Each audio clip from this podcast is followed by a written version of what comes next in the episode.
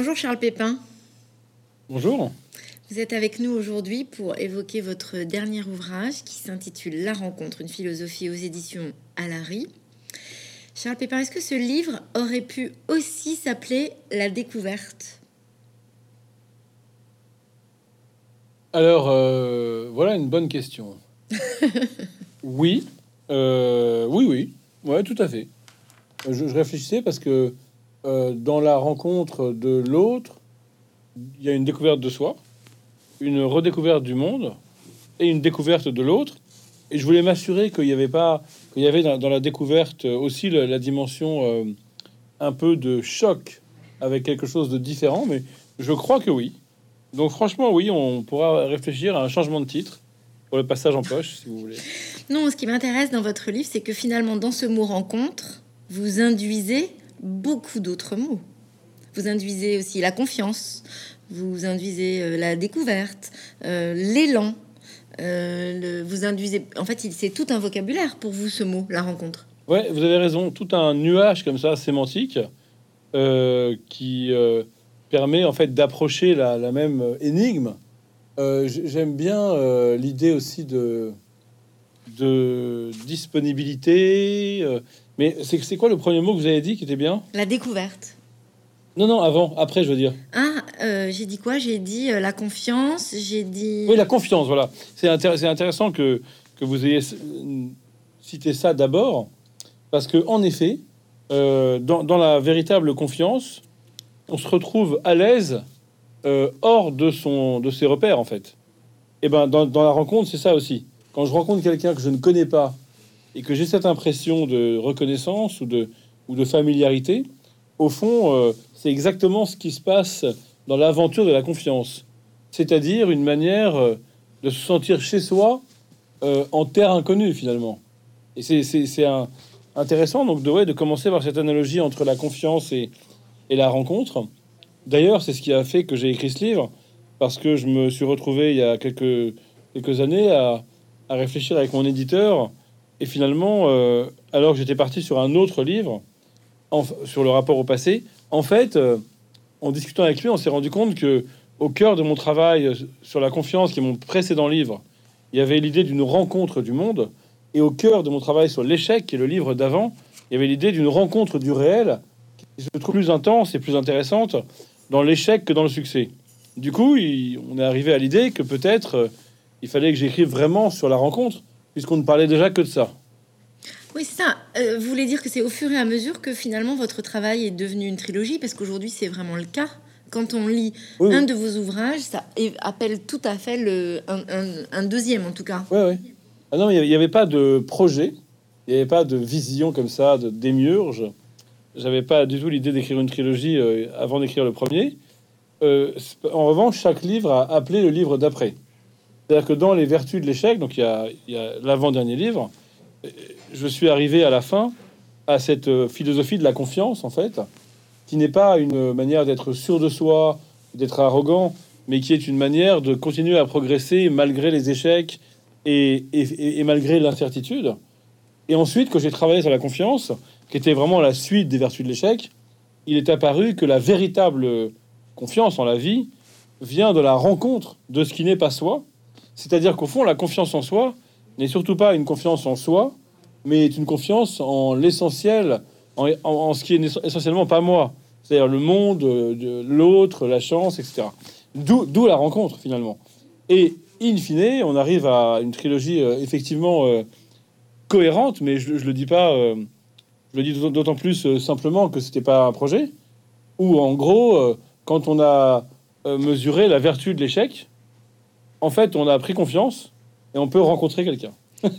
Alors, ce qui est intéressant aussi, c'est que finalement, euh, quand on, quand on se promène avec ces trois ouvrages, il est question de l'élan de la rencontre, d'aller, euh, Ouais. de sortir, mais il est quand même aussi essentiellement question de trouver sa place.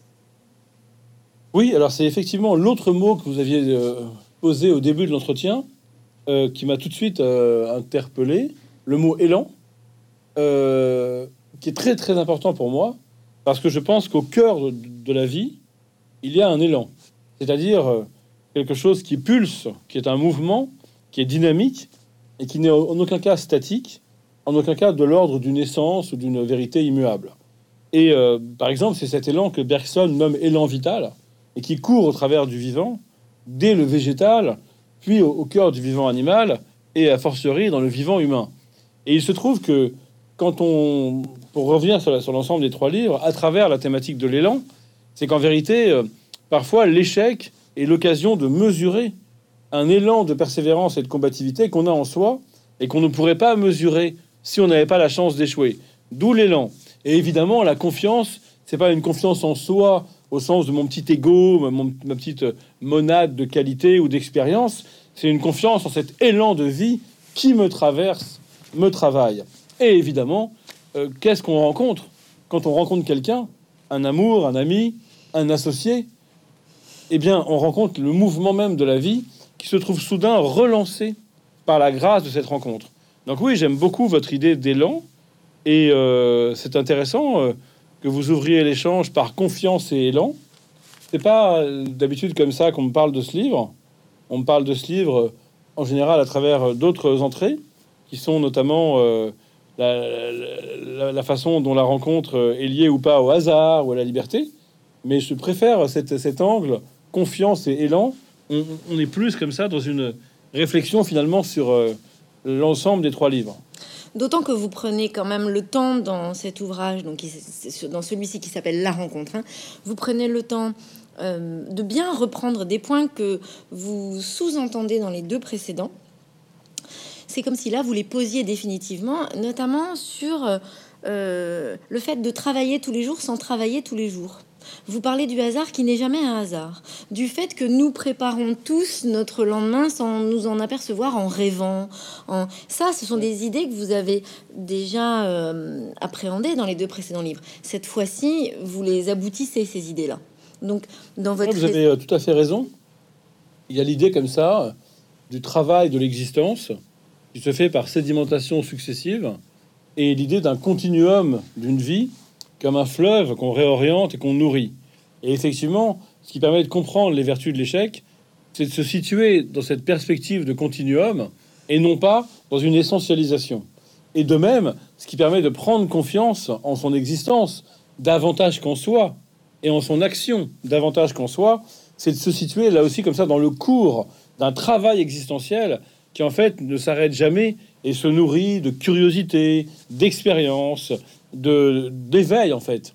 Donc évidemment, c'est cela qui est théorisé et qui est posé en, effet dans ce livre sur la, rencontre, qui est donc euh, pour l'essentiel un, livre sur la rencontre de, cette matière là, qui est, la matière de, la vie quoi. C'est pour ça que c'est une rencontre de la vie avant d'être. C'est surtout une rencontre de la vie au sens de cette espèce de force comme ça qui travaille le vivant.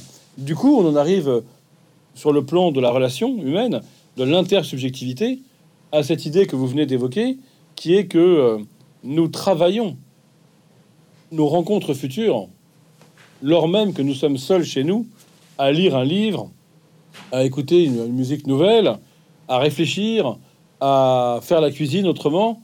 Et finalement, les grandes rencontres, elles sont en train de mûrir comme ça, dans une sorte de maturation, qui fait que euh, je ne m'en rends peut-être pas compte, mais là, je suis en train de rencontrer quelqu'un, finalement. Vous allez même plus loin que ça, puisque vous citez Platon en disant finalement la connaissance est une reconnaissance. Finalement, nous ne faisons que retrouver. Alors ça, ça c'est une, idée un petit peu différente. Euh, je, cite Platon pour essayer de d'éclaircir une énigme, qui est ce sentiment étrange que nous avons parfois euh, de connaître déjà quelqu'un que nous venons de découvrir, et cette étrange impression euh, de reconnaissance ou de familiarité. Alors, euh, l'éclairage platonicien, c'est juste pour montrer que Platon euh, a vu le même problème que, nous. Je suis pas platonicien, je pense pas que Platon ait raison. Lui, ce qu'il dit, c'est que comme on a été, avant de naître, on a été dans le monde des idées éternelles, et on, a, on, reconnaît finalement quelqu'un avec qui on était déjà plongé dans le monde éternel avant de naître. Donc ça, c'est un mythe platonicien qui vient juste éclairer cette notion de reconnaissance et cette étrange familiarité que nous éprouvons parfois au contact du nouveau. Euh, mais on peut le dire autrement qu'avec les termes de Platon, en revenant sur une philosophie de la confiance. Parce que la confiance, ça n'est rien d'autre que cela. Se sentir dans une familiarité alors qu'on est en terre inconnue. Se sentir chez soi, hors de soi. Et on peut aussi l'expliquer autrement, euh, par la psychanalyse et par la référence à l'inconscient. Euh, peut-être euh, d'ailleurs que Platon avait eu l'intuition hein, de l'inconscient freudien. Peut-être que dans une rencontre, les inconscients entrent en connexion finalement, se reconnaissent, lors même que nous, consciemment, nous ne comprenons pas exactement ce qui se passe. On pourrait l'éclairer comme ça. Aussi, on pourrait l'éclairer à travers une approche de physique expérimentale sur, le, sur la temporalité. Peut-être que nous, on est dans une temporalité linéaire parce qu'on est conscient et qu'on a, on a accès au temps que sous l'angle de la linéarité. Mais peut-être que le temps est plus compliqué, notamment il est peut-être circulaire. on ne sait pas en fait, on ne connaît pas la vérité du temps. Hein, le temps linéaire n'est qu'un cadre de pensée bien pratique, mais le temps n'est pas linéaire. Le temps n'existe que pour un esprit humain. Donc peut-être qu'il y a une vraie temporalité cyclique et que finalement on a déjà connu cette personne réellement et qu'on la reconnaît parce qu'on l'a déjà connue. Voilà, peut-être que dans une grande rencontre, on, anticipe comme ça, on se retrouve projeté dans l'avenir. Peut-être aussi tout simplement, euh, mais là vous m'avez lancé sur une piste qui, on, peut y rester deux trois heures. peut-être que tout simplement, pardon, c'est que pour une fois on est présent. Et quand on est vraiment présent, eh bien, on n'est pas simplement présent. L'avenir s'ouvre. Du coup, on est tellement présent qu'on est déjà dans l'avenir avec cette personne, donc on a l'impression d'une familiarité, comme si on avait déjà passé beaucoup de temps ensemble, alors qu'on vient de se rencontrer.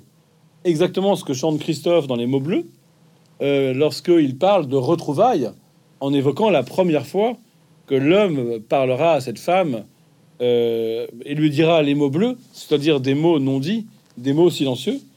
Euh, et puis il y a plein, plein, voilà, dans toute la littérature du coup de foudre, euh, il y a cette idée comme ça d'une reconnaissance. Mais je voudrais quand même m'arrêter un peu sur ce mot, parce qu'il est très polysémique. Et tous les sens nous, intéressent, et tous les sens du mot reconnaissance nous disent ce que c'est qu'une belle rencontre. À savoir, je te reconnais au sens où je te connaissais déjà, je te reconnais au sens où je te démasque, alors que tu es masqué. Tu es masqué sous ton masque social, ton masque identitaire, ton masque routinier. Et moi, je démasque et je vois que derrière, il y a quelqu'un de plus intéressant. Il y a aussi, je reconnais au sens où j'admets, c'est plus fort que moi. Ah, j'ai pas choisi, hein. ça s'impose à moi. Donc je reconnais, j'admets que tu me plais. Et il y a aussi la reconnaissance au sens de la gratitude. Merci d'exister et de surgir devant moi et de me proposer euh, l'occasion d'une belle histoire. Donc oui, reconnaissance dans tous les sens du mot. Alors pour ceux qui, nous écoutent, qui vont nous écouter du coup, euh, je vous propose vraiment d'entendre la résonance de reconnaissance dans tous ses sens. Parce que c'est ça une rencontre. C'est de la reconnaissance, quoi. C'est intéressant que euh, justement vous preniez du temps là pour vous arrêter sur un mot, justement parce que hum, en lisant votre livre, il y a euh, beaucoup de citations de couples mythiques, artistiques. Ouais. Et je me suis demandé si finalement, en prenant ces exemples-là, vous ne cherchiez pas un mot qui n'existerait pas encore pour définir les rencontres dont vous parlez. Quand vous parlez de Bowie et Lou Reed, quand vous parlez, quand vous prenez tous ces exemples-là, on a l'impression que le mot rencontre ne vous suffit pas, qu'il se passe quelque chose de, de plus subliminal encore. Est-ce que vous avez l'impression que vous avez été limité par les mots finalement pour dire tout ce que vous vouliez dire? Là, vous venez de nous expliquer que dans reconnaissance, vous avez envie d'y mettre quand même beaucoup de notions. Est-ce que le vocabulaire vous manque pour définir ce que vous avez envie de dire, Charles Pépin? Alors, j'ai l'impression euh, que le mot rencontre est quand même euh, assez beau et dit quand même beaucoup de choses. Euh, maintenant, votre question me laisse penser que si j'avais été un philosophe, au sens de Gilles Deleuze, hein, la création de concepts, j'aurais inventé un, nouveau mot pour dire ce que j'ai voulu dire. Euh, ce faisant, je suis peut-être pas vraiment philosophe, je suis peut-être plutôt écrivain, et donc j'ai fait avec les mots, mais dans ce cas-là, j'ai compensé l'absence de mots par euh, la nervosité de l'écriture, par le souffle, par les exemples, par les images. Dans ce cas-là, oui, je crois que j'ai fait ça. Euh, de toute façon, je m'en rends bien compte euh, parce que moi j'ai une approche de la philosophie très orale. que je fais beaucoup, beaucoup de conférences, beaucoup de cours de philo. Et donc, je passe ma vie à parler, en fait. Et ensuite, quand j'écris un livre, bah souvent, c'est pas le cas de tous les livres. Quand j'écris des romans, c'est autre chose. Mais quand j'écris mes livres de philosophie, en fait, ils ont d'abord été des conférences et de très nombreuses conférences. Du coup, votre question, je l'entends par rapport à ce que j'entends quand je parle de la rencontre. Et oui, quand je parle de la rencontre, j'entends bien que je tourne autour et que avec le mot, je ne fais qu'approcher une réalité qui échappe un peu à cette prison langagière. Mais c'est pas grave, je crois qu'on se comprend quand même. Mais oui, oui, vous avez raison. C'est vrai que ce qui s'est passé entre, entre euh, Voltaire et Émilie du Châtelet, c'est une rencontre, mais on entend autre chose. Ce qui s'est passé entre Picasso et Éluard, c'est un flash amical, c'est un coup de foudre amical. Ce qui s'est passé entre euh, Camus et Cazares, c'est une reconnaissance. Et donc il y a tout un champ lexical comme ça de la rencontre. Et là où vous avez encore plus euh, raison, c'est que euh, j'ai justement cherché à un moment à inventer un mot pour dire non pas la rencontre, mais l'attitude permettant la rencontre. Je voulais associer, j'ai pas trouvé ce mot, j'ai pas trouvé ce néologisme. Je voulais associer une démarche de volonté, de passage à l'action, et une démarche de relâchement. C'est-à-dire dire qu'il y a un moment où, on, a une attente et on, avance volontairement vers la personne qu'on voudrait rencontrer, et puis une deuxième dimension d'observation, euh, de disponibilité. Alors j'ai cherché un concept, relâchement volontaire, volonté relâchée. Et en fait, je reconnais ne pas avoir trouvé. Euh, j'ai même demandé autour de moi, mes amis, à, mon éditeur, etc. Et euh, on n'a pas trouvé le parfait néologisme. Souvent les philosophes, ils en trouvent, mais ils sont pas satisfaisants. Des mots un peu, c'est des barbarismes. Donc j'en ai trouvé des barbarismes, mais ils me plaisaient pas. Et finalement, moi, je me suis contenté de tourner autour comme ça, pour qu'on sente finalement euh, de, de, quelle attitude je parle, sans avoir effectivement trouvé le mot exact. Vous avez raison. Et c'est peut-être pas plus mal parce qu'en même temps, on voit bien, hein, dans toute façon, dans votre livre, qui est quand même un vrai shoot euh, d'énergie, euh, qui a vraiment ce qui, qui, transmet cette, euh, cette envie et cette urgence à dire il faut pas louper ça quand même dans sa vie. On sent bien en même temps que c'est aussi le fait de ne pas avoir un seul mot, une ouverture au fait que la rencontre peut être tellement différente que n'aurait pas un seul caractère. Oui, et puis c'est aussi une une façon de penser un livre. C'est-à-dire, euh, je, je moi, je pense pas mes livres comme euh, des résultats aboutis euh, d'une recherche. Je ne les pense pas comme une somme qui viendrait parachever une réflexion, mais comme une, une photo à un, instant T d'une longue quête. Et donc, ce qui m'intéresse, c'est ce que ça va produire, en fait, comme répercussion existentielle chez le lecteur, euh, beaucoup plus que ce que c'est en tant que tel. D'ailleurs, c'est aussi comme ça que je, que je vis la philosophie dans l'oralité, euh, c'est-à-dire pas du tout comme un sage ou un chercheur qui cherche à élaborer la vérité, mais comme quelqu'un dans un geste nietzschéen, en fait, qui cherche à produire par des énoncés euh, des conséquences existentielles chez les gens, et donc aussi des émotions. Et c'est ce que vous avez entendu en, en disant, oui, il y a un shoot d'énergie c'est un peu bizarre. Je pense qu'il y a beaucoup de philosophes qui, trouveraient cette démarche euh, inappropriée en disant mais non, c'est pas ça la philosophie. Mais moi, pour moi, c'est comme ça que je le vis. Et je le vis quand je suis prof, quand je suis conférencier, quand je suis écrivain, quand je fais un podcast. J'essaye de trouver une sorte d'électricité, quoi, de tension euh, qui euh, propulse dans l'existence. C'est-à-dire, en l'occurrence, concernant ce livre-là, qui donne envie de se jeter dans l'aventure de la rencontre avec les risques qu'elle comporte, euh, cette rencontre étant autant une rencontre des autres qu'une rencontre de soi ou une rencontre du monde. Mais, et j'accepte la critique, même si ce n'était pas vraiment une critique, mais en tout cas, je reconnais que c'est comme ça. Euh, c'est pour ça qu'il n'y a, pas une dimension d'achèvement parfait dans cette philosophie. On est vraiment euh, sur un chemin de tâtonnement, en fait, de recherche, quoi. Mais c'est pas un livre qui présente un résultat, en fait. C'est plutôt une proposition.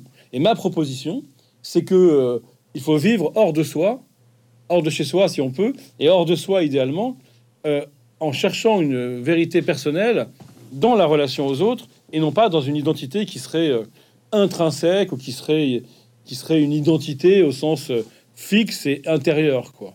Oui, c'était pas du tout une critique, au contraire. Moi, j'ai la sensation que vous, vous posez plutôt un cadre qui permet au lecteur de trouver sa façon de rencontrer. Donc, en, cela. Ouais, ouais, oui. Enfin, d'avoir en tout cas envie de la chercher. Et euh, alors, il y, a évidemment des propositions. Par exemple, la, proposition de refuser euh, l'essentialisme, de refuser l'identité essentialisée, de refuser de se définir par soi-même et l'invitation à se définir par tout ce qui va se produire quand je serai au contact de ce qui n'est pas moi. Donc il y a des propositions, mais qui sont... Euh, voilà, moi je suis très Nietzschean au sens où Nietzsche disait, alors je me compare pas à Nietzsche, hein, évidemment, mais je me, présente comme quelqu'un qui est très influencé par Nietzsche. Et Nietzsche disait, euh, en fait, je, je, sais, je ne dis pas que j'ai raison, je ne cherche pas la vérité, je cherche à, balancer des bâtons de dynamite pour euh, perturber l'ordre, la, norme, le confort aussi, le confort. Et je suis dans cette attitude. C'est-à-dire que le confort identitaire, c'est le confort de ceux qui se disent, mais moi, je sais qui je suis, je sais ce que je suis, même je sais ce que je veux. Et dans ce cas-là, il n'y a pas besoin de rencontrer autrui. Si tu sais qui tu es, si tu sais ce qui compte pour toi, euh, si tu sais, euh, si tu te suffis, si tu t'auto-suffis, alors tu n'as pas besoin de rencontrer les autres. Or, il se trouve qu'aujourd'hui, ce discours est assez présent dans notre civilisation. Le discours de la de l'estime de soi, mais pas au sens de mon dernier livre, parce que j'ai combattu ce sens-là. Le discours euh, où euh, je dois être bien avec moi-même, toute cette, espèce de vulgate psychologisante qui dit que si tu es bien avec toi-même, tu vas pouvoir rencontrer les autres. Mais je suis pas du tout d'accord. Hein. Moi, j'ai l'impression que si je suis trop bien avec moi-même, j'ai pas besoin de rencontrer les autres. En revanche, si je me cherche, que je suis un peu dans une relation intranquille à mon désir, que je m'interroge, j'ai besoin finalement de l'autre pour, prolonger cette, cette réflexion en fait. Vous avez parlé de psychanalyse aussi, et dans votre livre, vous, vous évoquez euh, quand même, donc voilà, pas mal, vous faites un lien entre la philosophie et la psychanalyse, enfin, il y a plusieurs ponts qui sont là. Euh, et on voit bien en ce moment le succès, par exemple, de la série télévisée En thérapie, euh, les grands débats sur la psychanalyse. Et donc, finalement, quel est votre point de vue sur cette, sur cette possibilité de se rencontrer euh, en y travaillant consciemment? Bah, Mon point de vue, c'est que c'est vraiment très bien euh, de... On devrait tous le faire? On devrait, c'est trop normatif, je vais pas dire ça. En tout cas, je vais déjà répondre pour moi. Euh, d'ailleurs, je suis en train de regarder en thérapie, j'en suis à l'épisode 20 sur 35. Et j'aime beaucoup cette, série pour euh, le regard qu'elle ouvre, qu'elle donne à, voir, la manière dont elle donne à voir la psychanalyse qui est un peu moins caricaturique d'habitude, même si c'est pas encore exactement ça. Et en tout cas, moi, quand j'ai rencontré la psychanalyse il y a une vingtaine d'années, ça m'a ça m'a relancé dans l'aventure philosophique parce que euh, j'y ai vu plutôt un prolongement et surtout une manière de moins tomber dans les chapelles philosophiques, dans les sectes philosophiques, et de ne pas être un disciple comme ça, mais d'être quelqu'un qui questionne tout le temps, même les énoncés des philosophes. Et ensuite, euh, il est clair que c'est difficile, les, vraies rencontres. Il y a beaucoup de projections, il y a beaucoup de leurres, il y a beaucoup euh, de malentendus aussi. Et la psychanalyse, elle permet quand même de limiter la casse. Et quelqu'un qui en analyse, en se connaissant mieux, ou plutôt en étant plus lucide sur le fait qu'il se connaît mal, il va être davantage capable de rencontrer l'autre sans le leurre, sans les projections qui finalement empêchent d'avoir accès à l'autre. Et puis surtout, euh, c'est la notion de réel qui est intéressante.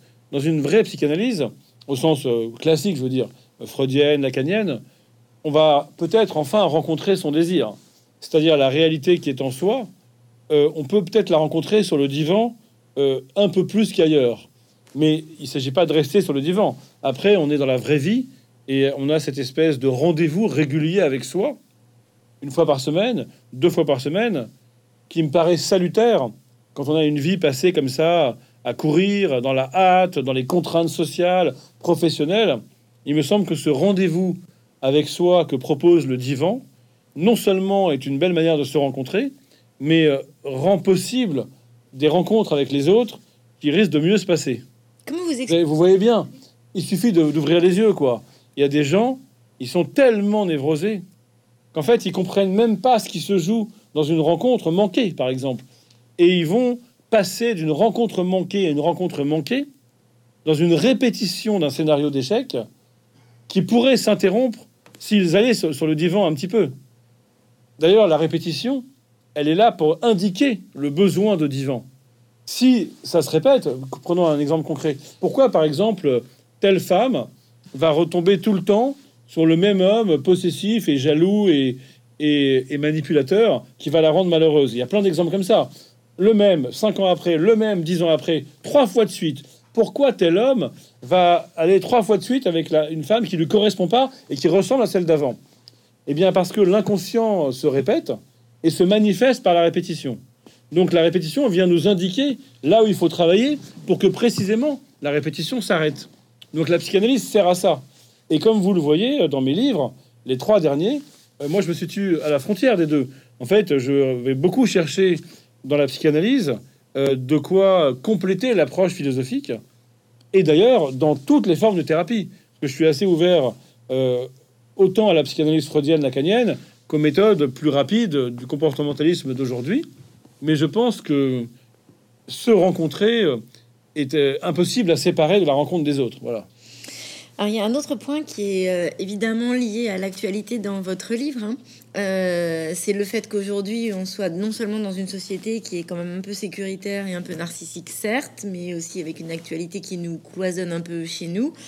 Bon, euh, mais du coup, moi, l'exemple de Voltaire que vous avez cité m'a fait penser aux familles qui ont été confinées pendant plusieurs mois parce que quand vous parlez de, Voltaire et d'Émilie Châtelet, vous, racontez cette histoire en disant finalement il a fallu apprendre euh, à être vraiment en équilibre. C'est une question d'équilibre, ni trop absent euh, de la relation, ni trop euh, autoritaire ou présent. C'est une histoire d'équilibre.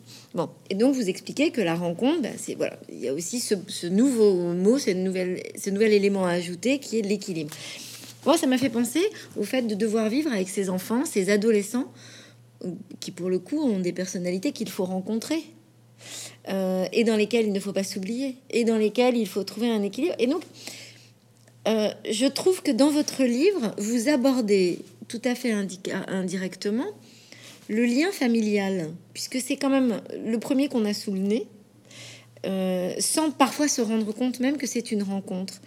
Est-ce qu'en écrivant, vous aviez aussi cette, notion en tête de, du lien à l'autre, pas celui qu'on peut enlever de sa vie comme un compagnon, mais celui qui en fait partie obligatoirement, c'est-à-dire ses enfants, ses parents, ses frères et sœurs?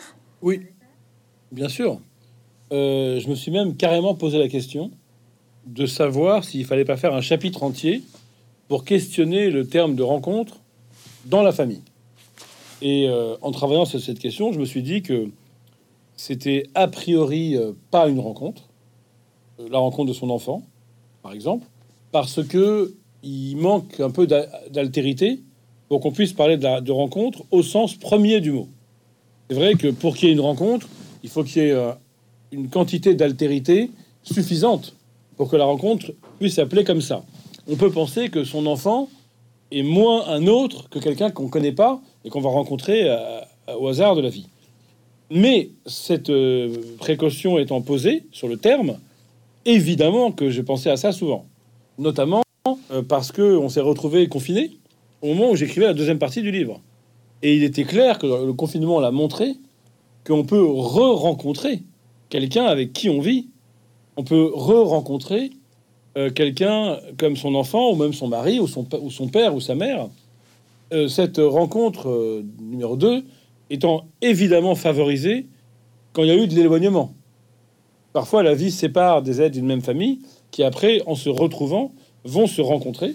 Mais surtout, on peut effectivement euh, rencontrer son enfant, par exemple, au sens d'une rencontre continuée.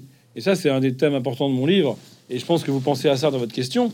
Il y a cette idée que finalement, on n'a jamais fini de rencontrer quelqu'un. Donc même s'il y a un peu moins d'altérité au sein d'une famille que dans le vaste monde, il y a assez d'altérité pour que euh, l'autre euh, ait besoin d'une vie entière pour finalement euh, être lui-même. Et évidemment, c'est un peu bizarre comme idée, parce qu'on se dit, mais non, en fait, dans ma famille, je connais trop bien ma sœur, je connais trop bien mon père, donc je peux plus les rencontrer, parce que je les connais trop bien. Ben, je pense que c'est faux, et que c'est une idée qui fait du mal. Parce que si on raisonne comme ça, alors à l'occasion de réunions de famille, de, fêtes de Noël ou autres, on va être obsédé par la, par la répétition en fait et la, et la retrouvaille de cette chose un peu pénible souvent qu'on connaît trop bien. Mais c'est dommage parce qu'on pourrait porter son regard sur le reste, à savoir ce qui fait que mon enfant est aussi un peu un étranger, ce qui fait que ma mère est aussi quelqu'un que je peux rencontrer, c'est-à-dire en fait la part de cet individu singulier qui continue à m'échapper et qui donc peut continuer à être découverte, à être explorée, même si nous appartenons à la même famille. Et c'est vrai que le confinement nous a offert parfois cette chance de nous re-rencontrer, de nous redécouvrir. Alors je sais qu'il n'y a pas eu que de la chance, hein. il y a eu des violences conjugales aussi, il y a eu des, clashs incroyables entre des ados et leurs parents, certes, mais il y a eu aussi beaucoup de belles aventures, beaucoup de couples qui se seraient séparés et qui se sont retrouvés dans le confinement, beaucoup de parents qui ont rencontré leurs ados qu'ils ne faisaient que croiser, mais que le confinement a permis de rencontrer, puisque la rencontre est plus qu'un croisement. Hein. Un croisement, bah, c'est un croisement. Après, on se resépare et on n'a pas changé. La rencontre euh, se distingue du croisement en ce qu'elle produit une modification existentielle. Elle me fait changer. Donc oui, euh, tout à fait. J'ai eu, comme elle est marrante votre question, j'ai eu cette idée de la famille euh, souvent en tête. Pour être très honnête, j'ai pas trop su quoi en faire parce que presque ça, ça, nécessiterait un livre entier en fait sur la spécificité de la rencontre au sein de la famille. Mais en tout cas, la question s'est posée. Et euh, comment se fait-il aussi que dans votre livre, il y ait un passage très court, mais un passage quand même sur les stratégies d'évitement euh, des femmes? Vous aviez envie d'avoir quand même euh, un écho quelque part assez militant, féministe, qui défend la posture des femmes parfois, qui pour le coup sont victimes d'une rencontre qu'elles n'ont pas eu envie d'avoir. Euh, qu'est-ce que vous voulez dire par stratégie d'évitement? Euh, Dans votre livre, il y a un passage où vous citez un homme qui est jaloux de sa femme euh, parce qu'elle accepte d'aller d'aller dîner avec son patron. Ah oui, pardon, pardon. Déjeuner, ouais. Ah oui, oui, bah ça d'abord, ça sent le vécu. Hein. En, fait, ce qui s'est passé, bah, c'est parce que j'étais tout, tout, simplement confronté à cette, à, cette situation enfin, plusieurs fois dans ma vie, évidemment. Mais là, précisément, quand j'écrivais ce livre, et donc là, dans le livre, j'ai fait comme si c'était un personnage. De toute façon, c'est une expérience très banale. Mais en fait, euh, il n'y avait aucune stratégie euh, quelconque. C'est juste que, que c'est une question qui me qui m'intéresse. Et effectivement, euh, c'est ça l'expérience de l'altérité. C'est de réussir à se mettre à la place de l'autre et à sortir de sa position à soi, qui est une position qui semble pourtant ultra cohérente. Du point de vue de cet homme, pour résumer euh, la situation pour ceux qui nous écoutent, celles et ceux qui nous écoutent, du point de vue de cet homme, que sa femme accepte l'invitation à déjeuner d'un homme qui la drague ostensiblement, dont elle s'est déjà plaint, tellement il était insistant par le passé, pour lui, c'est une manière de jouer son jeu, finalement. Et donc, il se sent, lui, trahi, qu'elle accepte cette invitation, parce que il lui semble que lui, il est rayé de la carte, puisqu'elle se laisse brancher par un mec qui est ostensiblement insistant. Et, euh, et en fait, euh, à travers une vraie discussion, il comprend ce qu'elle lui dit. Et ce qu'elle lui dit, c'est que même si ce mec lui plaît pas, elle va pas s'interdire de déjeuner avec lui juste parce que ça voudrait dire qu'elle se laisse être ce qu'il voit d'elle, qu'elle se laisse définir en fait par le fait que le mec la drague. Or, il se trouve que malgré cette stratégie de séduction, cette rencontre peut être intéressante pour d'autres raisons, notamment professionnelles. Donc, comme elle veut pas se laisser réduire à la statue, au statut, pardon, à la statue, c'est marrant, comme elle veut pas se laisser réduire à ce statut de femme convoitée, parce qu'elle veut pas se laisser essentialiser par le regard des hommes, elle lui explique que le mec l'intéresse pas, mais que le déjeuner l'intéresse. Et lui, il comprend.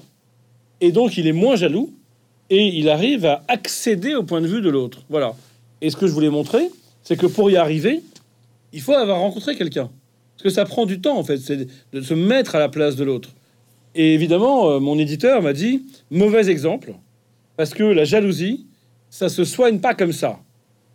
Et il a raison, je pense. C'est-à-dire que là, c'est très intellectuel, parce qu'au fond, il y a l'idée que je vais réussir en embrassant la position de l'autre, en me mettant à la place de l'autre, en l'occurrence ici une femme, à par un raisonnement en fait et par une perspective d'expérience de l'altérité, à combattre un affect très profond, en fait, qui est la jalousie. Et euh, cet éditeur, Guillaume Allary, qui s'avère être mon meilleur ami, m'a dit Moi, cet exemple, j'y crois pas. Après, je l'ai réécrit 5-6 fois, plus doux, pour dire que c'est pas, c'est pas qu'il est complètement guéri de sa jalousie, c'est qu'il arrive au moins le temps de la discussion à accéder au point de vue de l'autre. Voilà. Mais pourquoi vous aviez envie de, mettre cet exemple? C'est aussi pour soutenir, parce qu'il y a un autre mot qui est très présent dans votre livre, une autre idée qui est très forte dans votre livre. C'est cette idée qu'il faut toujours beaucoup de temps pour tout. Et que vous reprochez à notre époque moins d'avoir des nouvelles technologies à disposition que ne pas être en, en, fait en vraiment en, installation du temps qu'on prend pour faire les choses. C'est pour cette raison-là que vous avez cité cet exemple, ou pas seulement, ou aussi pour dire que, euh, eh bien, nous ne sommes pas tous égaux devant la rencontre et que peut-être une femme a plus de difficultés à rencontrer spontanément parce qu'elle peut être aussi plus euh, euh, sujette à, autre chose qu'une simple rencontre Non, je n'avais pas ça en tête.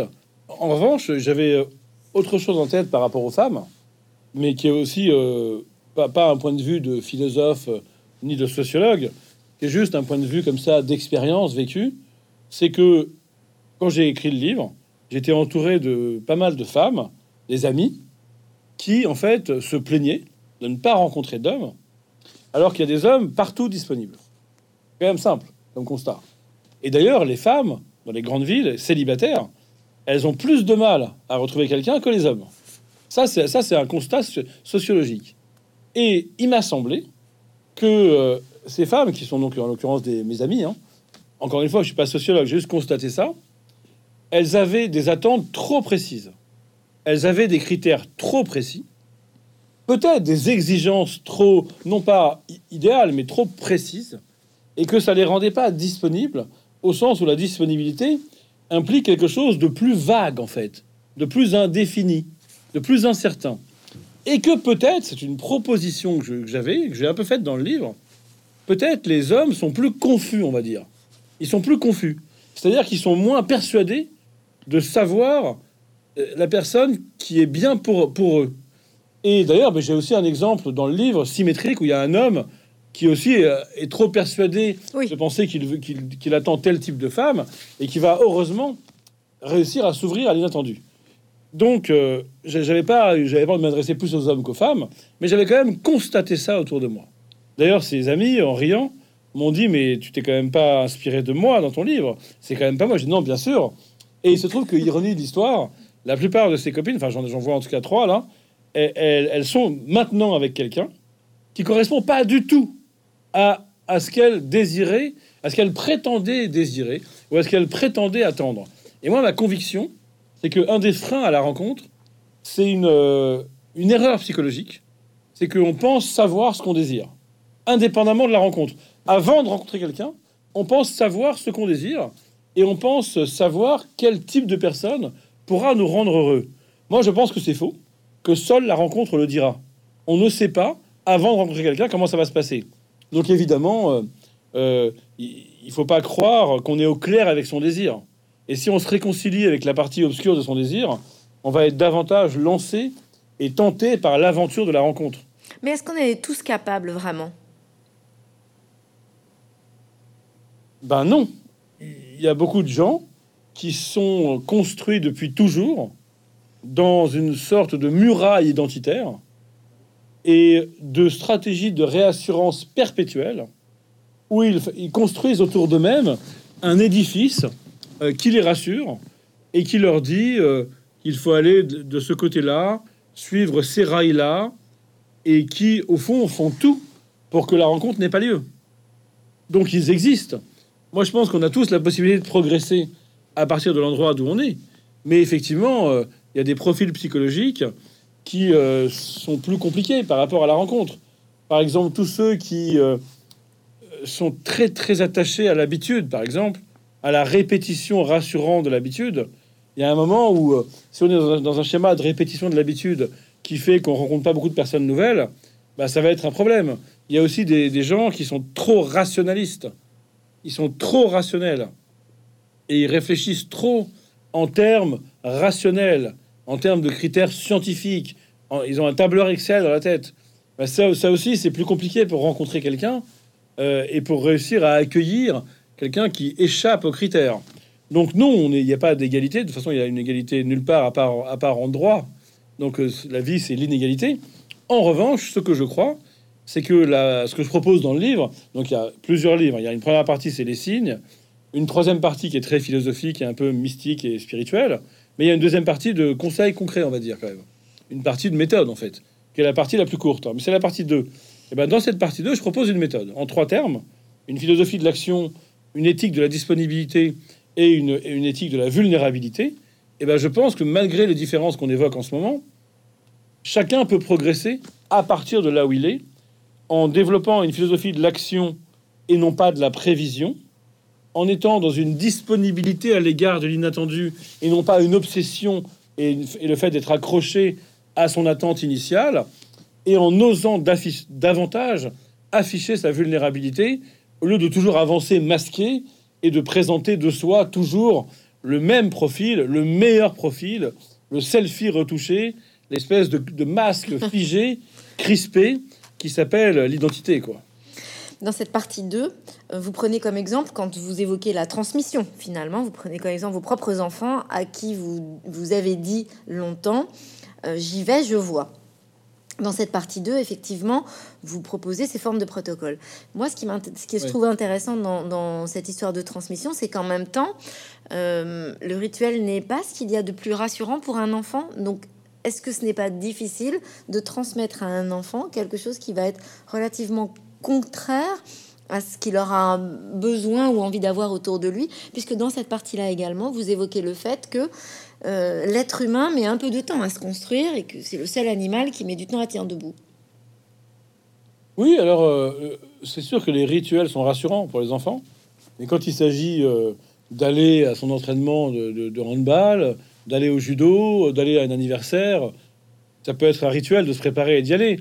Après, l'attitude, ce que j'évoquais par cette espèce de entre guillemets mantra, j'y vais, je vois, c'est c'est de mélanger de la volonté et de la disponibilité. Alors que souvent, on dit l'un ou l'autre. On dit tu y vas quand on veut, on peut, et tu te fais des amis, et tu dis bonjour, etc. Ou alors, euh, détends-toi, fais comme tu veux et laisse venir. En fait, je pense qu'il ne faut pas opposer une attitude proactive avec une attitude de disponibilité et de relâchement. Ça, c'est une chose. Mais mon idée, là, ça ne s'appliquait pas plus aux enfants qu'aux adultes ou aux élèves que j'ai eus. C'est juste que c'est assez apaisant de dire tu y vas et ça peut mal se passer et tu peux pas savoir sans y aller si ça va bien se passer. Mais par contre, tu vas, tu vas voir. J'aime bien cette idée de simplement voir, c'est-à-dire observer, curiosité, analyse et pas simplement euh, effort de la volonté. Et euh, c'est vrai que il y a beaucoup d'exemples dans mon livre, notamment ceux, d'Iggy Pop et de Lou Reed, euh, quand ils ont rencontré Bowie, ce qui va à chaque fois révolutionner leur carrière. S'ils étaient restés chez eux, ils ont tous les deux été tentés, figurez-vous, de rester chez eux. Lou Reed parce qu'il était dépressif et en, phase d'échec depuis des années, et que le fait de dîner avec Bowie était compliqué pour lui et Iggy Pop parce qu'il était défoncé dans son canapé et que son manager lui a dit il y a Bowie dans une boîte pas loin, sort de ton canapé. Les deux ont hésité. Les deux ont été tentés par le repli et le confort aussi de rester dans son monde, dans son habitude et aussi dans son dans sa dans son connu moisi comme ça là. Et finalement, euh, ils y sont allés pour voir quoi. Ils y sont pas allés en poursuivant un objectif très clair. Ils y sont allés pour voir. Et nous, maintenant, quand on écoute euh, Perfect Day de Lou Reed, quand on écoute The Passenger d'Iggy Pop, eh ben, on se dit qu'ils ont eu raison quoi d'aller d'aller y voir. Autrement, on n'aurait jamais pu écouter ces chansons. C'est-à-dire qu'il y a quelque chose aussi de l'ordre de la muse, du modèle dans les gens que nous rencontrons. Il y a quelque chose euh, euh, qui est plus spirituel encore que l'amour? Bah, disons que ça peut être le cas. On peut rencontrer quelqu'un qui va nous inspirer, que l'on va admirer, mais euh, c'est pas nécessairement le cas. On peut aussi avoir des rencontres qui sont euh, plus sur le terrain de la relation intersubjective normale. En fait, tout est possible. L'essentiel est, d'être prêt à ce que la rencontre du réel euh, balaye les représentations qu'on se faisait auparavant. Je suis sûr que Lauride, il avait une idée de Bowie que la rencontre de Bowie a balayé. Je suis sûr que Iggy Pop, il avait une idée de Lauride, une représentation, mais la réalité a été plus forte. Ben, c'est ça aussi une histoire d'amour. Hein. C'est qu'il y a un moment, euh, on se fait des films, on projette, surtout quand ça met du temps à commencer, on se fait des représentations. Mais quand il y a une vraie rencontre, c'est la rencontre du réel, on y revient, hein. on en parlait au début de l'entretien. Le réel est plus fort en fait que, que l'idée que je m'en fais. Le réel est plus fort que nos représentations. Et c'est aussi comme ça que, euh, par exemple, Christian Bobin définit sa rencontre avec Pierre Soulages, ou alors avec la peinture. C'est le surgissement d'un réel qui vient ruiner les définitions. Je crois que ça, c'est une belle définition. C'est-à-dire qu'il y a un moment, quelque chose est là qui est, qui est plus fort que l'idée que je me faisais. Et d'ailleurs, on comprend que le frein que beaucoup de personnes euh, rencontrent, c'est de ne pas pouvoir lâcher l'idée et de se dire, mais en fait, moi, je, ce que je rencontre me plaît pas parce que ça ne correspond pas à l'idée que je m'en faisais.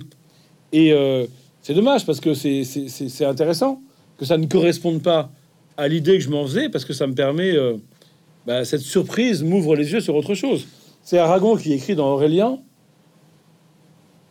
qui n'a jamais été déçu ne sait pas ce qu'est l'amour. Alors attention, ça ne veut pas dire euh, être déçu au sens où la vie quotidienne est décevante par rapport à l'idéal amoureux. Ça veut dire être déçu en un autre sens, un très beau sens. C'est désillusionné, au sens où j'étais dans une illusion.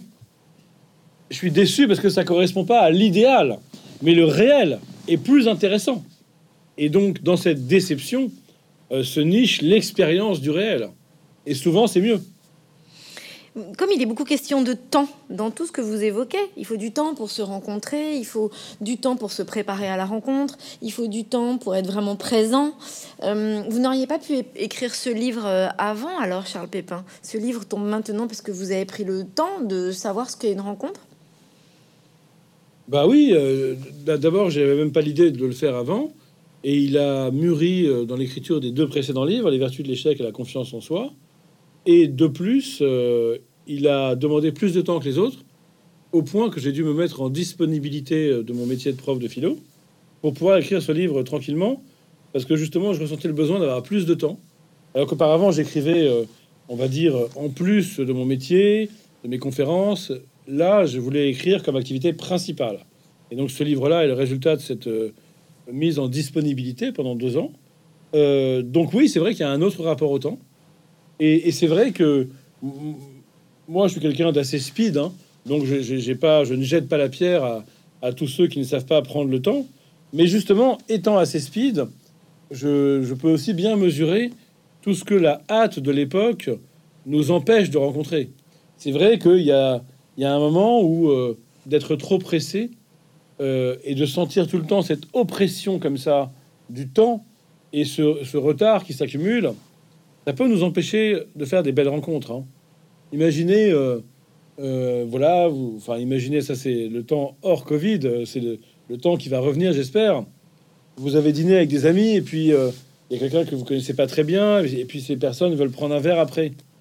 Et en fait, vous, vous êtes dans l'anticipation. Vous pensez à demain matin, vous pensez au temps de, de sommeil, vous pensez à vos heures de sommeil. Et et ça va, ça va faire que vous allez vous dire bon bah tant pis, je vais me coucher. Alors que finalement, une demi-heure de sommeil en plus ou en moins, ça change rien.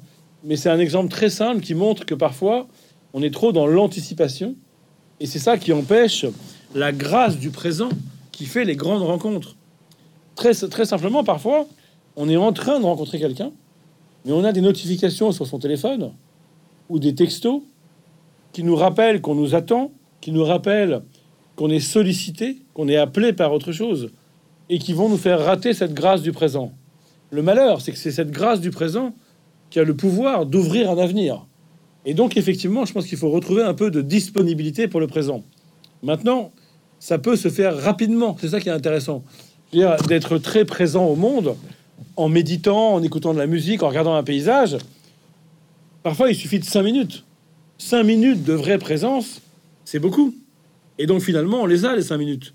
Mais on a un problème psychologique, on croit qu'on les a pas. En écrivant ce livre, est-ce que vous avez rencontré une idée pour votre prochain livre? Oui, oui. J'ai rencontré une idée de roman sur une rencontre, euh, une, une re-rencontre de quelqu'un qui est mort à travers la rencontre euh, d'un enfant vivant. Donc, euh, toutes les thématiques de l'amitié, de l'amour, de la rencontre, et vous avez peut-être vu, vu en le lisant qu'à plusieurs reprises, j'explique que quelqu'un peut continuer à nous surprendre même après sa mort. Oui. Euh, je parle de ça, euh, euh, je crois, au, à, à, partir de Camus et Casares. Je, je, parle de ça aussi à partir de Voltaire et Émilie du Châtelet. Et je parle de ça à partir de mon expérience avec mon prof de philo, qui m'a beaucoup surpris le jour de son enterrement, que j'ai appris des choses nouvelles sur son existence. Donc effectivement, tout ça nourrit un, une, idée, une, une, idée de roman. C'est le, c'est un des sujets euh, de Jean-Marie Laclaftine euh, qui a publié euh, il y a deux ans, je crois, euh, une amie de la famille au sujet de sa sœur qui est décédée. Ah oui. et qui là va sortir un, un, autre livre sur cette thématique aussi où effectivement oui, oui nous sommes finalement ce que vous racontez quand même c'est que il n'y a jamais de fin à cette rencontre. Oui, d'ailleurs, euh, on le voit bien dans le très beau, film de Clint Eastwood euh, sur la route de Madison, puisque euh, une femme rencontre un homme pendant juste quatre jours, ils ne se revoient jamais, mais en fait, pour elle comme pour lui, la rencontre se continue jusqu'à la mort, au point que chacun a le projet testamentaire de voir ses cendres mélangées à celles de l'autre sur le lieu de leur rencontre initiale. Et euh, de, même, euh, euh, Montaigne, après la mort de la Boétie, continue à discuter avec lui en écrivant les essais. Donc il y a effectivement comme ça des, des les grandes rencontres. Non seulement, souvent elles ont été préparées longtemps en amont, et en plus elles font des petits même après la mort. Votre livre m'a fait penser aussi au travail de Liv Tromkist, cette Suédoise qui fait des romans graphiques euh, et qui a travaillé notamment beaucoup sur euh, le fait que la rencontre euh, devient impossible puisque nous cherchons moins à rencontrer quelqu'un d'autre qu'à trouver quelqu'un qui nous renvoie un bon miroir de nous-mêmes. C'est-à-dire que... Ah oui, c'est intéressant. Voilà. C'est qui cet auteur? Liv Stromkist.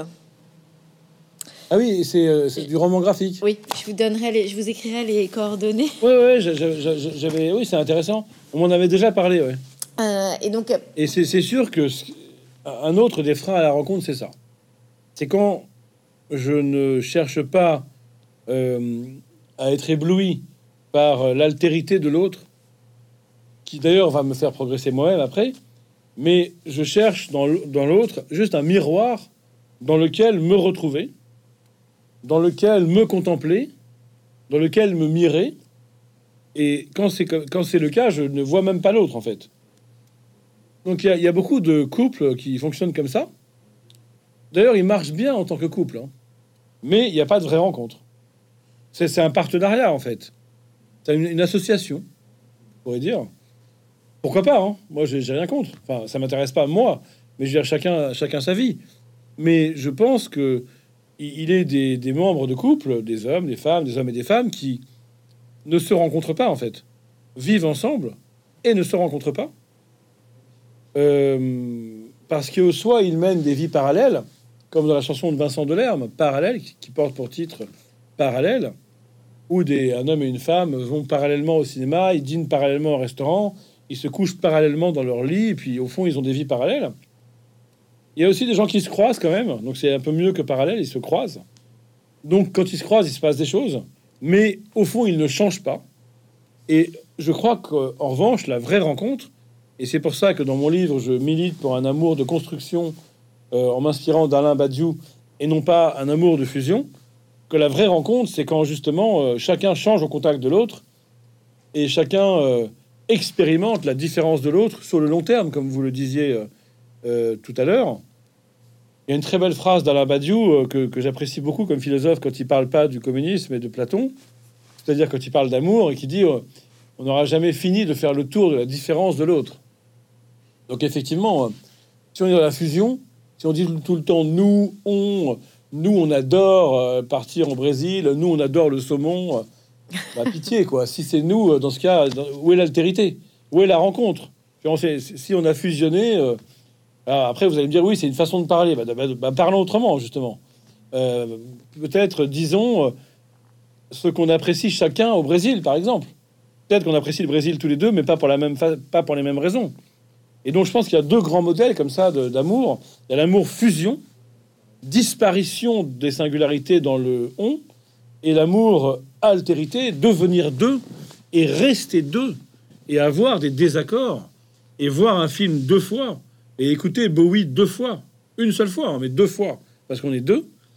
Et, euh, et c'est ça euh, l'exemple de la passion de l'amour devenant amitié entre Voltaire et Émilie du Châtelet montre ça.